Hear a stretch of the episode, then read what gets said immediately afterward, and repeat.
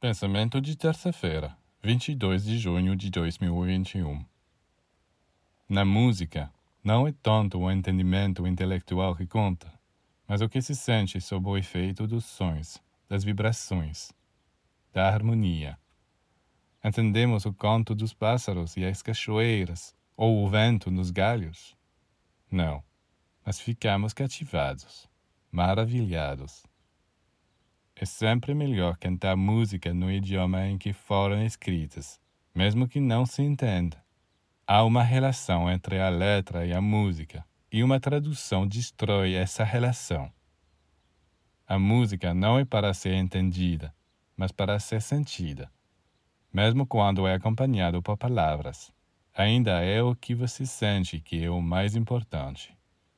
Claro, se os dois, compreensão e sentimento, trabalharem juntos.